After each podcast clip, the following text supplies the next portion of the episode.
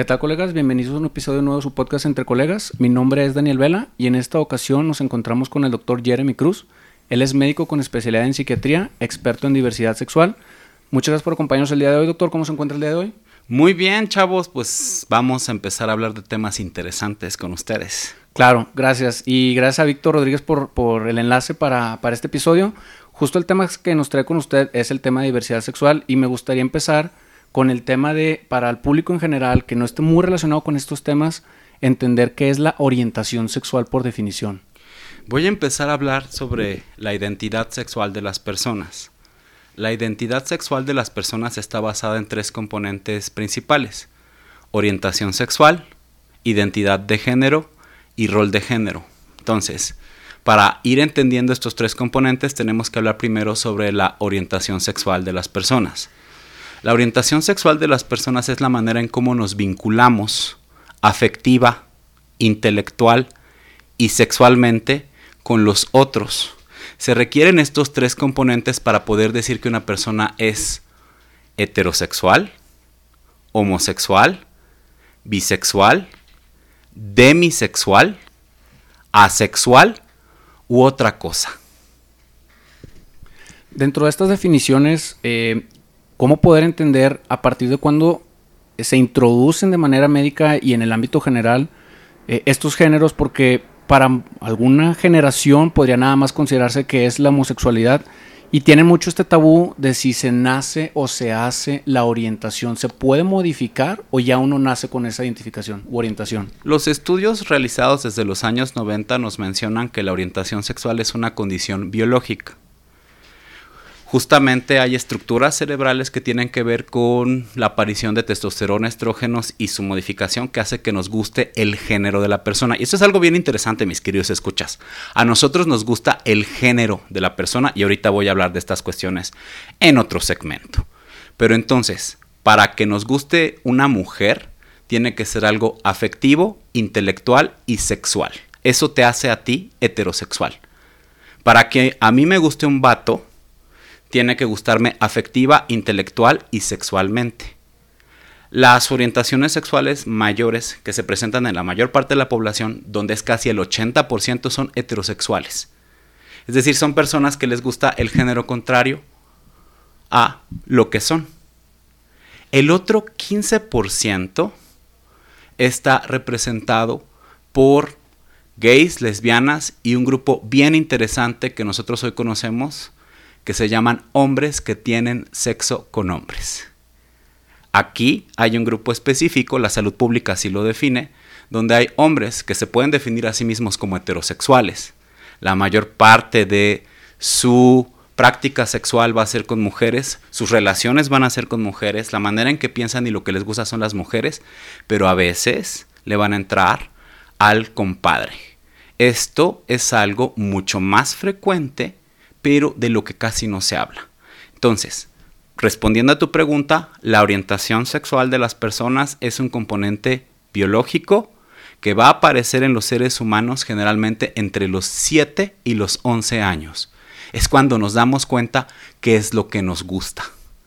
¿Cómo podemos suponer esto? Hemos aprendido justamente por investigaciones genéticas, pero también por entender otros grupos especiales. ¿Cómo te imaginas, por ejemplo, que un ciego sabe su orientación sexual?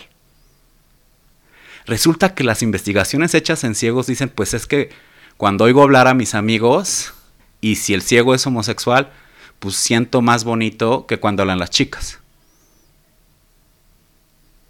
Ahí no hay un componente visual, le gusta como los aspectos de masculinidad que él oye con respecto al género regresando a este tema de, los hombres que les gusta el sexo con hombres, pero son heterosexuales, eh, en esta eh, continuo de Kinsey, que es como para los que no tengan relación, es justo lo que acaba de explicar, ¿no? Como a lo mejor un hombre que normalmente está con una mujer o una mujer que está con un hombre, pero de repente tiene estos encuentros. Y, y, por qué se considera o por qué no se habla de él? ¿Por la vergüenza social o por mala comunicación con la pareja? No, te lo voy a responder mucho más claro hay un concepto que se llama heterocisnorma. Los sociólogos, los antropólogos lo están estudiando mucho más reciente. Y es que justamente todos nosotros quienes somos mayores a 30 años crecimos en algo que se llama binarismo sexual. Se nos explicó que había solo hombres y mujeres y que todo fuera de esto era una anormalidad. Y además se nos explicó por aspectos socioculturales que todos teníamos que actuar a imagen y semejanza de los heterosexuales. Lamentablemente esto hace que personas que presentan otras orientaciones sexuales o que tienen prácticas sexuales distintas a las de los heterosexuales sean mal vistos.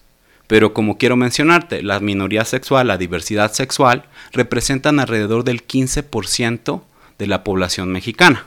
Esto es igual en todos los países. Esto quiere decir que hay como unos 18 a 20 millones de personas en México que se podrían ver representados dentro de toda esta diversidad sexual. Uno de cada cinco. Dentro de, esto, de estos datos, también creo que depende mucho de cada estado. Justo platicando con una amiga, yo soy de Monterrey, pero acá en México se tiene como más libertad y hablábamos con una chica de Querétaro en, en, en cuanto a que la educación sexual, pues hay pues estos ultraderechistas que no quieren que se considere la educación sexual en edades tempranas por el tema que decía que desde los 7 a los 14 años. Y en Querétaro mencionaba yo, oye, pues en Querétaro desde muy jóvenes ya nos daban educación sexual y podíamos, pues usar entre comillas, salir del closet a edades muy tempranas. A otras personas les cuesta más trabajo socialmente salir del closet. Y luego vemos Ciudad de México como más libertario. A ver, esto no varía en estado a estado. O sea, aunque tengamos información reciente del INEGI de 2021, donde dice que somos alrededor de entre 5 y 6 millones de personas, esto está medido entre más allá de 15. Nos faltan todavía los jóvenes y los adolescentes, por eso vamos a llegar como estos 16 millones que se supone que estadísticamente debería suceder. La homosexualidad se mantiene estable en la mayor parte de las poblaciones ya que es una característica biológica. El hecho de abrirte hacia los demás depende de la heterosis-norma y la aceptabilidad que hay a nivel social. No tiene que ver necesariamente con esto, si la gente va a ser la misma en todos los niveles. Pero el cómo actúe, el cómo se presente, he ahí el problema. Al ser una condición biológica, como otra, se va a mantener estable en las mismas poblaciones. Y, para cerrar ese tema, entonces la educación desde su punto de vista de salud mental, por los estudios que tiene, lo ideal sería que se permitiera la educación de salud sexual a partir de los 7, 8 años y se integrara en los programas académicos? Desde antes. Y esto implica recibir educación sexual desde el kinder para entender primero y darle nombre a los genitales. Esto reduce el riesgo de abuso sexual.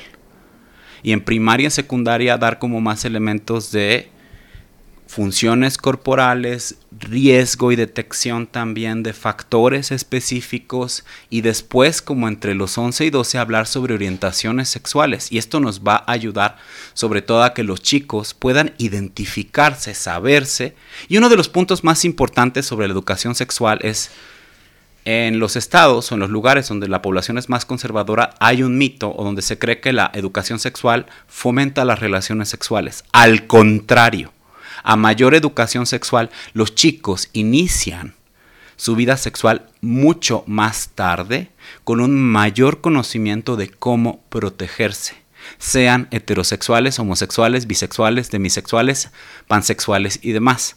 Me gustaría hacer una aclaración de cada uno de estos grupos.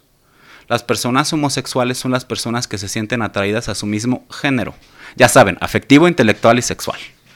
Los heterosexuales se sienten atraídos al otro género. Es decir, a los hombres les gustan las mujeres, a las mujeres los hombres son heterosexuales, afectivo, intelectual y sexual. Pero existen también otras orientaciones como los demisexuales, que son aquellas personas cuya atracción va a depender de lo afectivo y lo intelectual para después desarrollar prácticas sexuales con quien les guste. Los asexuales, por su parte, van a tener relaciones afectivas e intelectuales, pero ¿qué creen? Ninguna tipo de relación sexual. Los asexuales pueden ser heterorománticos, si les gusta el otro género, homorománticos, si me gusta eh, mi mismo género, o birrománticos, si me gustan los dos géneros. También están las personas bisexuales que tienen relaciones afectivas, intelectuales y sexuales con los dos géneros. Y van a existir otros grupos como los pansexuales a quienes les gusta todo. entre otra serie como de grupos específicos. Pero teniendo un entendimiento de estas variaciones justamente en cuanto a orientación sexual, podemos partir que nada de esto es patológico. La despatologización de esto surgió desde los inicios de los 70 y culminó en los años 90. Sabemos que las personas homosexuales se pueden desarrollar o heterosexuales, bisexuales y demás como todos, siempre y cuando exista aceptación, información dentro de las familias, las escuelas, las instituciones y demás. Claro, y este, agregando un poquito esto que decía el doctor, eh, puede ser también eh, la cuestión eh, social, ¿no? El, momento de la sociedad en el que estemos define o influye bastante mucho donde se generan inclusive situaciones de violencia, desde el lenguaje, desde las dinámicas que se dan, inclusive políticas.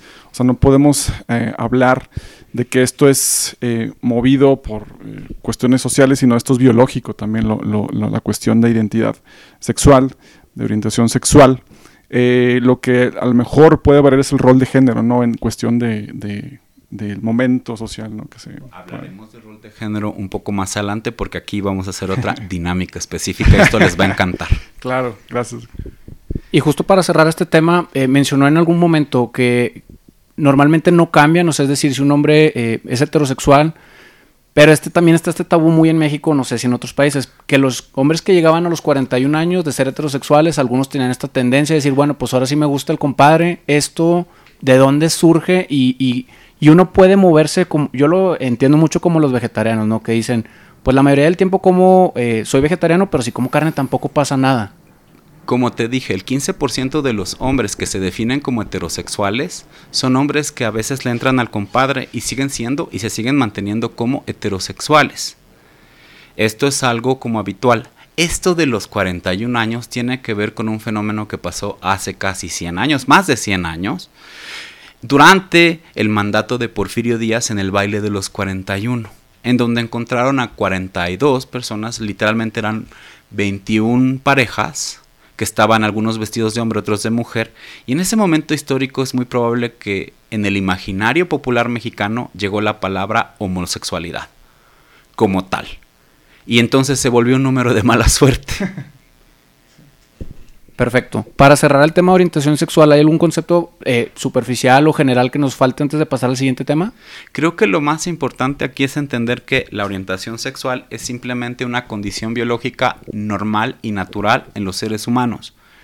Y que algunos hombres o algunas mujeres también podrían tener interacción con otros hombres y mujeres y eso no necesariamente los hace homosexuales. Y para cerrar, eh, este tema no es ningún desorden mental, porque también en algún momento, si partiéramos, en alguna generación se considera que todas las personas que tienen algún trastorno del género o de la orientación sexual, eh, los tachan de locos y que tienen que acudir a algún psiquiatra. Yo soy partidario que todos deberíamos ir al psiquiatra independientemente de nuestra orientación sexual. Eh, pero no es un desorden mental, ¿correcto? Ni de chiste es un desorden mental. Lo que sí podría ser un desorden mental son las personas homofóbicas y transfóbicas. Algunas de estas personas pueden tener ideas obsesivas, ideas violentas y repetitivas, justamente que hacen agresión y demás. Pero esto es algo que se está estudiando. Que justo hoy salió una noticia eh, de una persona que en su luna de miel eh, fue a Tailandia, si no me equivoco, y, por su apariencia física quizá fue juzgado. Eh, lo incriminaron con medicamentos que eran pues parte de su tratamiento porque era transgénero y pues acaba, acabó muriendo en la cárcel. Es un caso que se está estudiando y justo creo que el tema aquí es también el cambio cultural de la percepción de toda la comunidad transgénero, ¿no? Bueno, eso hablaremos en el siguiente segmento. Va.